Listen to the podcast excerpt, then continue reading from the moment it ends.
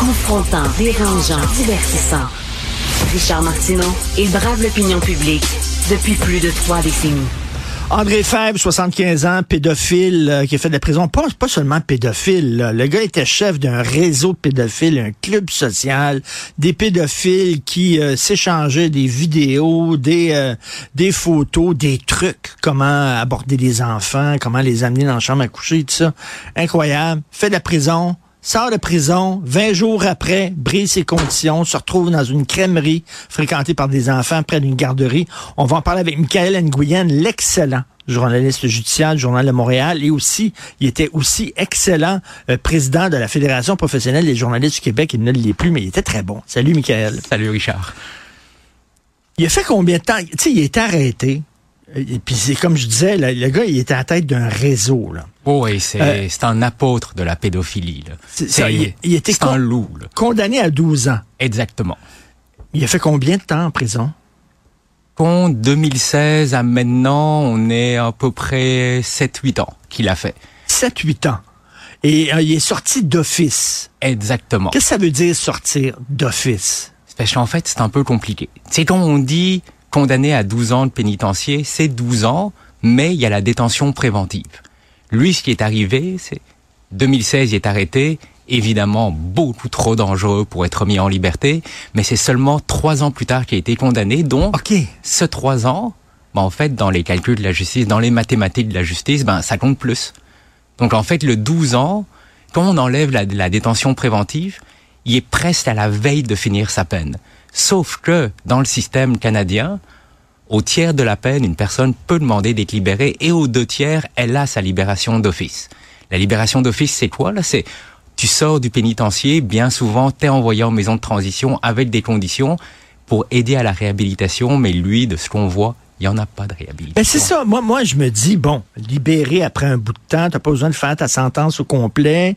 Euh, si, mettons, tu démontres que te, te, te fait une démarche, te réfléchis, euh, t'as accepté que t'avais des problèmes, euh, t'as t'as suivi une thérapie, etc., t'as des remords, alors on dit, OK, bon, c'est correct, t'as fait une démarche, on peut te sortir. Mais lui, pas tout, zéro. Absolument pas.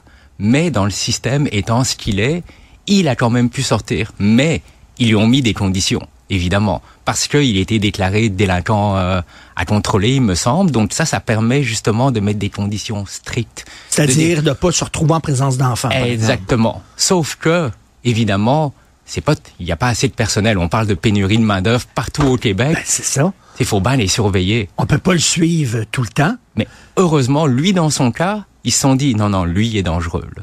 Lui, il respecte pas ses conditions, il rencontre ses intervenants, il dit que c'est une victime, il dit que les conditions sont beaucoup trop strictes, que ça a pas d'allure.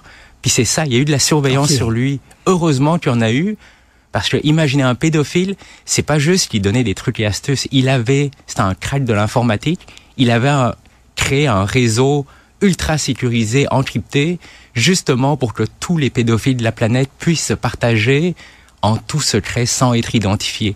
On a les photos, si vous allez sur le site du Journal de Montréal, c'est- vraiment chez lui les serveurs cachés avec des grosses Ah oui. affiches, ne pas toucher, important, parce qu'évidemment si on le débranche, ben, les pédophiles peuvent plus parler entre eux. là. Et évidemment, qu'est-ce qu'ils veulent? Ils veulent se parler, mais c'est pas juste qu'il a rien appris, que le loup s'est retrouvé dans la crèmerie, littéralement parce que lui, son symbole, c'est le loup. Et c'est le chef des loups, là. C'est le chef des loups, puis il a été retrouvé avec plein de petites bé- des petites bébelles en forme de loup parce que c'est l'histoire du petit chaperon rouge. C'est le loup qui cherche de la chair fraîche. Puis c'est ça que lui il ah. cherche, mais pire encore, il a essayé de rentrer en contact avec ses anciens co-accusés pour renouer contact. Il essaye de relancer son entreprise parce que lui, il avait une, en- il avait une entreprise enregistrée au registre des entreprises du Québec une entreprise à vocation sociale, mais sa vocation sociale, c'est de normaliser la pédophilie, de normaliser les crimes sexuels contre les enfants. Parce que lui dit, euh, vous avez pendant longtemps considéré les gays comme des pervers et des déviants, puis finalement vous les avez acceptés.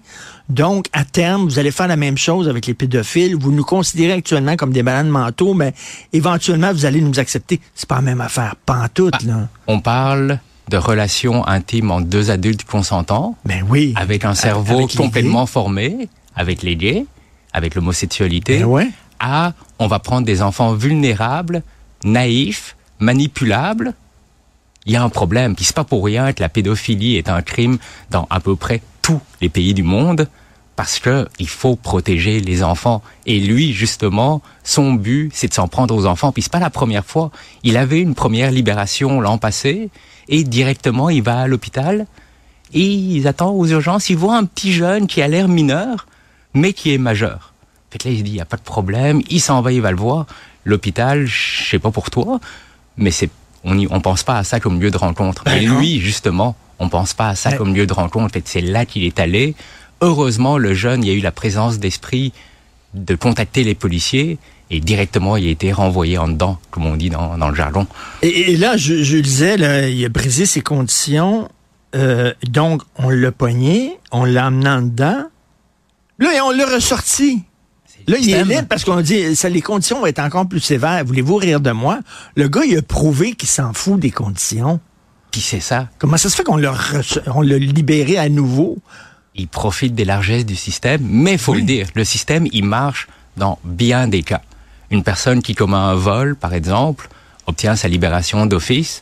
Bien souvent, le pénitencier, il fait froid, c'est pas très confortable, on se réveille pas quand on veut, on va pas dormir quand on veut. Il y a un effet dissuasif. Moi, j'aimerais pas passer ne fût-ce qu'une seule journée au pénitencier. Mais il y en a que ça a l'air que ça le dérange pas, ça a pas l'effet dissuasif. Puis c'est ça la question. Qu'est-ce qu'on fait avec ce monde-là? Et justement, question existentielle. Doc Mayou, qui est décédé, disait faut les castrer chimiquement. Il y en a d'autres qui disent t'es mets dans une cellule puis t'avales la clé puis ça vient de finir. Euh, On fait quoi avec des gens comme ça, des récalcitrants? Il changera pas, là. Il a 75 ans, ce gars-là. là. On s'entend, il changera pas. Fait que quoi, on, on le met en prison jusqu'à la fin de ses jours? Je- ça arrive, ce genre d'affaires. Par exemple, une personne qui a commis plusieurs crimes sexuels graves sur une durée, les procureurs de la couronne peuvent demander à ce qu'il soit déclaré délinquant dangereux avec une peine à durée indéterminée. Ça, ça, il y a une chance de sortir, mais quand on regarde les statistiques, ça revient quasiment à on enferme quelqu'un puis on jette la clé. Lui, il n'est pas encore rendu à ce stade-là, 75 ans. On peut le voir dans les décisions, ça aide aussi pour lui parce que une personne de 75 ans, c'est peut-être plus difficile d'aller abuser d'enfants Ben oui. qu'une personne de 22 ans dans la fleur de l'âge en pleine forme.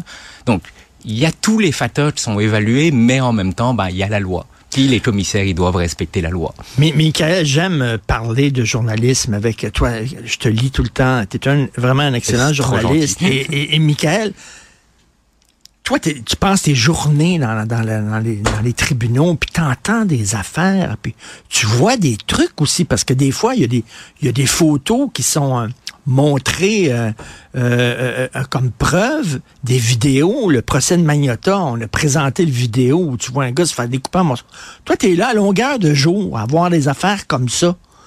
Est-ce que c'est dur sur la morale? Comment tu te protèges? C'est dur, ça c'est sûr, mais ce que je dis toujours, c'est que c'est un irritant. C'est pas le fun, mais quelqu'un doit le faire parce Un qu'on irritant. Ouais, parce qu'on doit informer le public. Mais quand on parle, par exemple, de Magnota, par exemple, oui, c'est difficile de voir les vidéos. C'est violent, c'est lugubre. Tu les as vus? On les a vus plusieurs fois même lors du procès, mais on se dit, nous, on n'a rien à voir avec la cause. Nous, on est là comme observateurs. Le père de la victime, il est là, puis lui, il voit ça. Puis lui, comment il doit se sentir?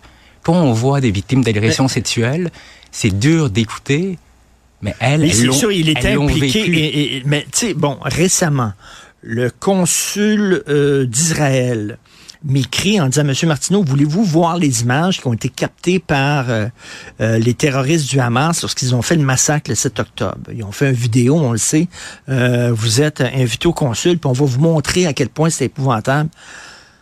J'en ai parlé à ma blonde et je dis, je vais pas, je me protège parce que je sais que si je veux, si je veux, moi je suis pas, je suis pas assez solide pour ça. Je vais aller voir ça puis je vais avoir besoin d'aide psychologique après. Je peux pas voir des enfants se faire tirer dessus. Mais tout ça. pire toi, toi, il faut que tu sois fait fort. on voit la preuve, mais c'est aussi de se dire, c'est une preuve qui est montrée pas de façon sensationnaliste. Le but, c'est pas de générer de l'émotion. Dans le cas du consul d'Israël, c'est de montrer les vidéos, mais c'est un montage qui a été fait, évidemment. Ils vont pas passer 50 heures de vidéo. Puis c'est l'intention. Le but du consul, c'est justement de faire pencher l'opinion publique en faveur d'Israël. Donc le but, c'est pas d'obtenir justice, c'est vraiment d'influencer. Alors qu'à la cour, ils montrent le minimum pour prouver une infraction, pour que justice soit rendue. Fait il y a une nuance qui, psychologiquement, dans la tête, ça fait une différence. Mettons, euh, euh, le, le- le chirurgien qui a tué ses enfants, là, euh, Turcotte, Guy Turcotte. On les a vus. Est-ce qu'on a montré les photos?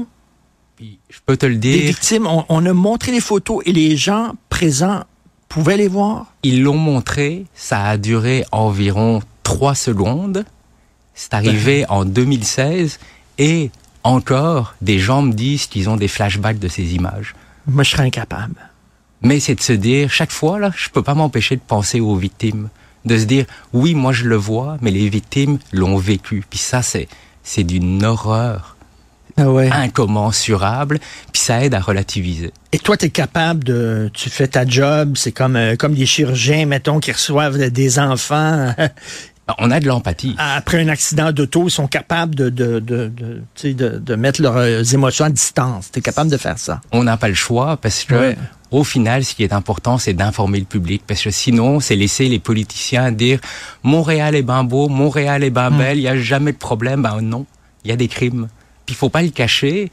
Puis c'est correct. Toutes les villes ont des crimes, mais on veut montrer un portrait juste de la société au public et non les relationnistes qui vont pousser pour justement toujours dire que tout est beau, on vit Ouais. dans un monde de licorne et de bisounours. C'est pas ça. Là. Mais Michael, euh, merci. Tu fais très bien ton travail, toi et tous les autres, de tous les autres médias aussi, les journalistes judiciaires. C'est pas un travail qui est évident, mais vous le faites pour informer les gens. Donc, euh, merci beaucoup. Puis on continue à te lire. Je te remercie beaucoup. Allez, Michael Nguyen, bye. Bye.